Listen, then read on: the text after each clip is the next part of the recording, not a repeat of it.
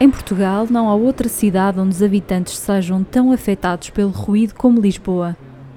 Mas desde que a pandemia de Covid-19 chegou ao país, em março do ano passado, os decibéis baixaram. E há, desde então, sons que nunca mais ouvimos da mesma forma.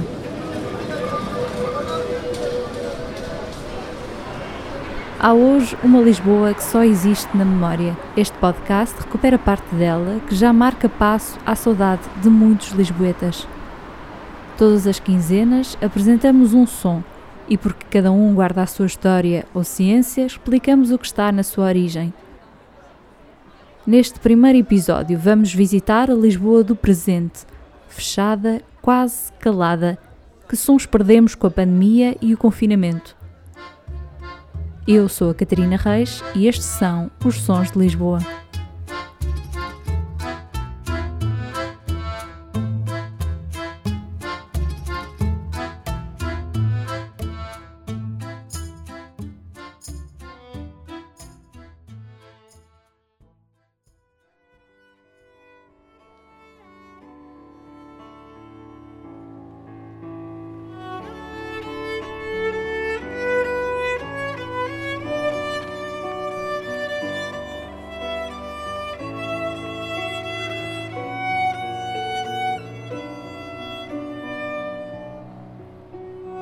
Júlio da Luz Silva, 26 anos, escolheu o chiado para mostrar a música que é capaz de fazer com um violoncelo.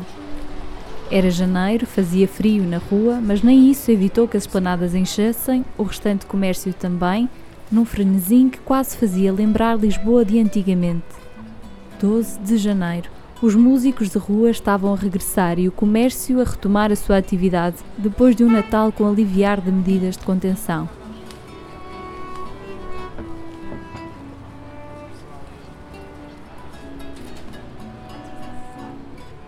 Mas Júlio toca as últimas notas com eco nas ruas de Lisboa. Um novo confinamento geral começava na semana seguinte. Muito boa tarde. A mensagem fundamental das decisões que agora tomamos é regressar ao dever de recolhimento domiciliário, tal como tivemos em março e em abril, quando travamos com sucesso a primeira vaga e de um dia para o outro o chiado perdeu os sons.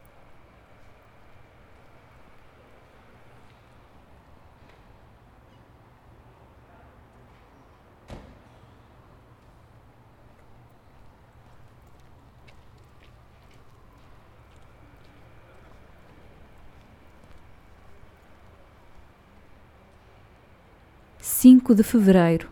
Houve-se apenas poucos, leves e rápidos passos na calçada e uma viatura que limpa as ruas agora vazias.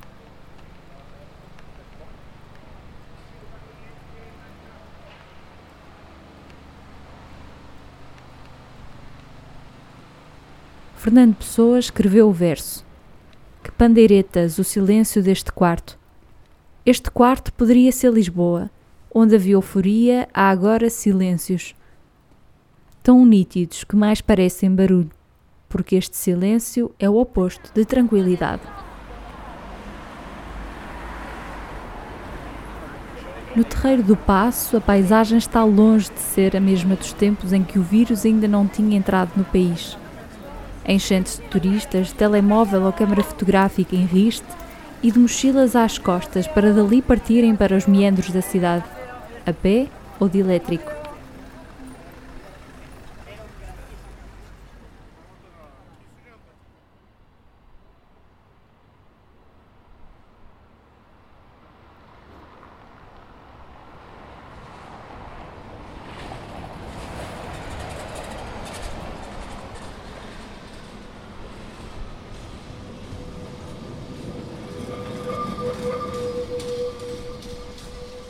Em janeiro a praça já não era a mesma, mas a gravilha do chão começava a ser pisada por mais pés. Pessoas cá fora em passeio. Os transportes, autocarros e elétricos passavam com mais frequência e pressa.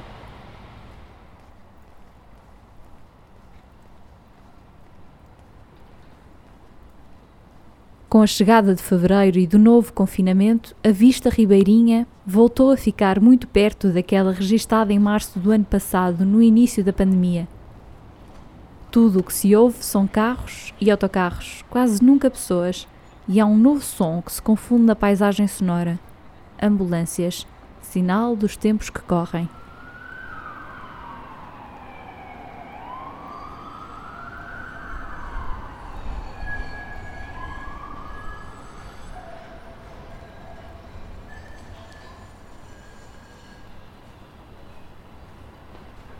Conversas essas só acontecem entre os homens que carregam cimento numa obra que nasceu a poucos passos dali, na Rua Augusta.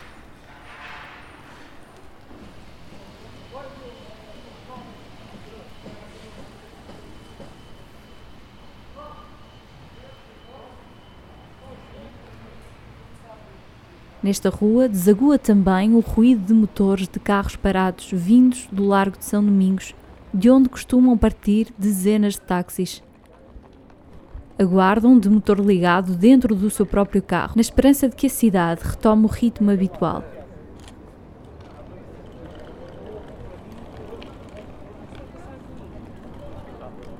Em janeiro, o largo voltava ao normal. Ponto de encontro para dezenas de pessoas sentadas nos bancos de pedra debaixo do sol que a manhã lhe trazia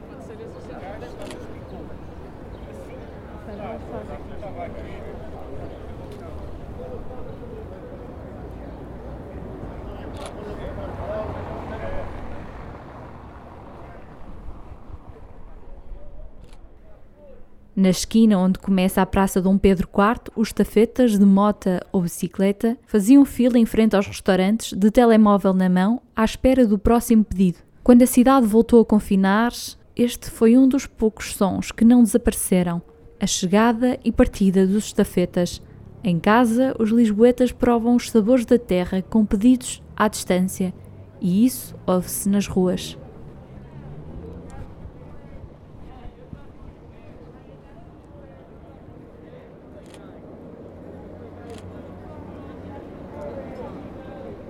Mas no lugar daqueles que se sentavam nos bancos de pedra, há agora fitas da Polícia Municipal a vedar a vontade de ali ficar.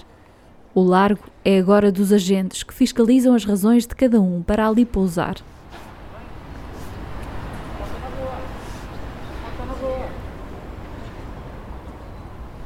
Apenas os que circulam pelas exceções têm livre trânsito.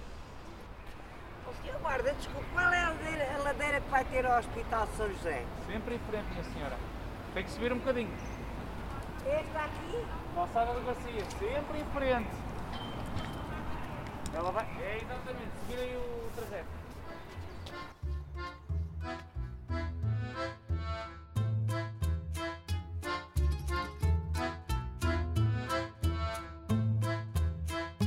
Fiscalização nas ruas tem vindo a aumentar. Se em março do ano passado a resposta dos portugueses ao confinamento fez notícia lá fora, apontado como um bom exemplo, o mesmo não aconteceu em janeiro. No final do mês, depois de decretado o segundo confinamento geral, a adesão ao confinamento não foi além dos 57%. No anterior, chegou aos 73%. Os números têm causas e Lionel Garcia Marques diz ser tudo uma questão de retórica. O psicólogo, professor catedrático e investigador na Universidade de Lisboa explica como a estimulação do medo pode conduzir ao fracasso de um confinamento. Há algumas razões, né? posso elencar algumas. Uma é que uma estratégia, de certo modo, de forma deliberada ou não deliberada, sempre se implementou na comunicação com a população, foi a instalação do medo. E o medo é uma coisa ótima para controlar a, a população a curto prazo, mas tem consequências uh, negativas muito rapidamente. Porque a certa altura o medo é tão desagradável, é uma emoção tão negativa que as pessoas tendem a, digamos, a escondê-lo, recalcá-lo, esquecê-lo, ultrapassá-lo. E, portanto, a certa altura as pessoas ficam imunes ao apelo do medo. Portanto, um apelo baseado no medo é ótimo para quando há uma situação de emergência, quando há um perigo, etc. E estamos a falar de coisa dias ou semanas, quando muito. Quando estamos a falar de meses, o apelo de medo é a pior coisa que temos de fazer. Não há nada pior que isso, porque vai ter o sentido contrário, ou seja, as pessoas, uh, o medo tem tal efeito que as pessoas uh, se tornem insuportável e as pessoas vão tentar esquecê-lo, ignorá-lo, viver ao lado dele. Poucos dias depois de anunciado o novo confinamento geral, em janeiro, o governo voltou atrás na abertura das escolas, decretou o encerramento e anunciou um alargamento do calendário letivo. Desde então, a adesão ao recolher obrigatório em dias úteis subiu para um valor médio de 50,6%, dados da consultora Produtos e Serviços Estatística.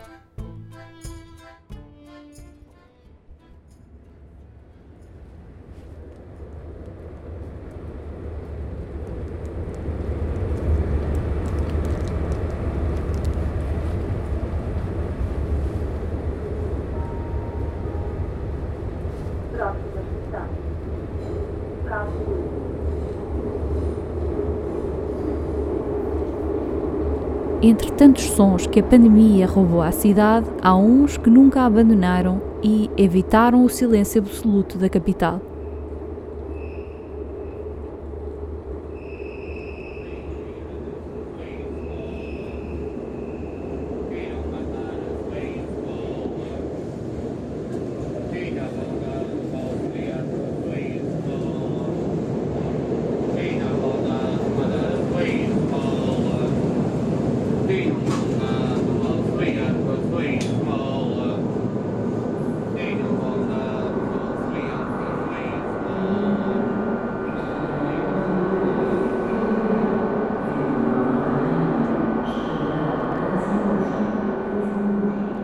Outros ficaram mais presentes. E houve sons que passaram a significar alertas.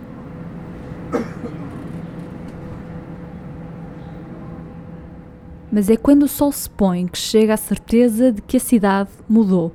Antes da pandemia, a noite da Rua Cor-de-Rosa, na Baixa, quase ecoava pela cidade. Era possível, ainda longe dali, ouvir euforia dentro das dezenas de bares as misturas de dialetos e timbres que saíam das colunas de som e as garrafas de vidro a caírem no chão. Agora o som inverte caminho. Com as portas dos bares fechadas por ordem do governo, o silêncio predomina e já não é a festa desta rua que ecoa para outras, são as outras que ecoam para aqui.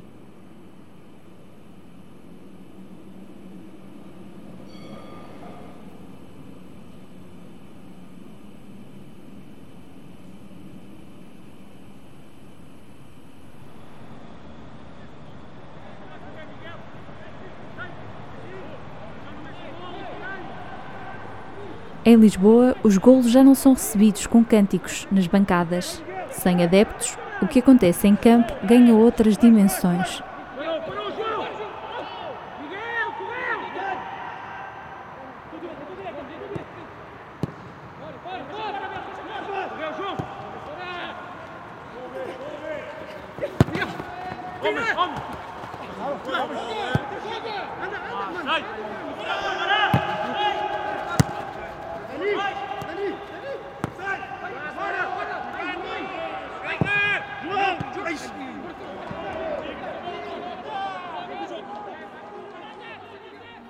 Fado, sem público, canta-se fechado em casa.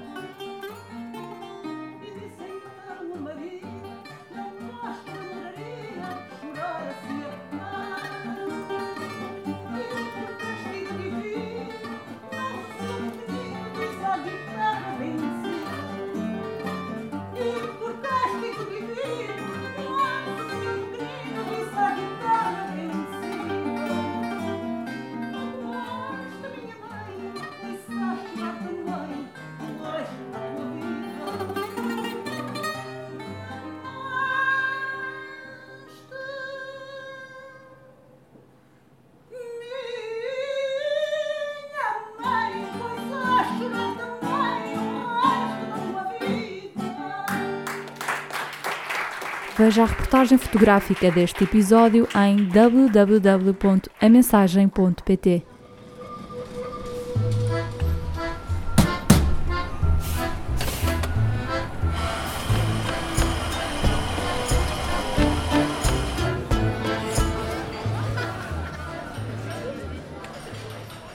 No próximo episódio.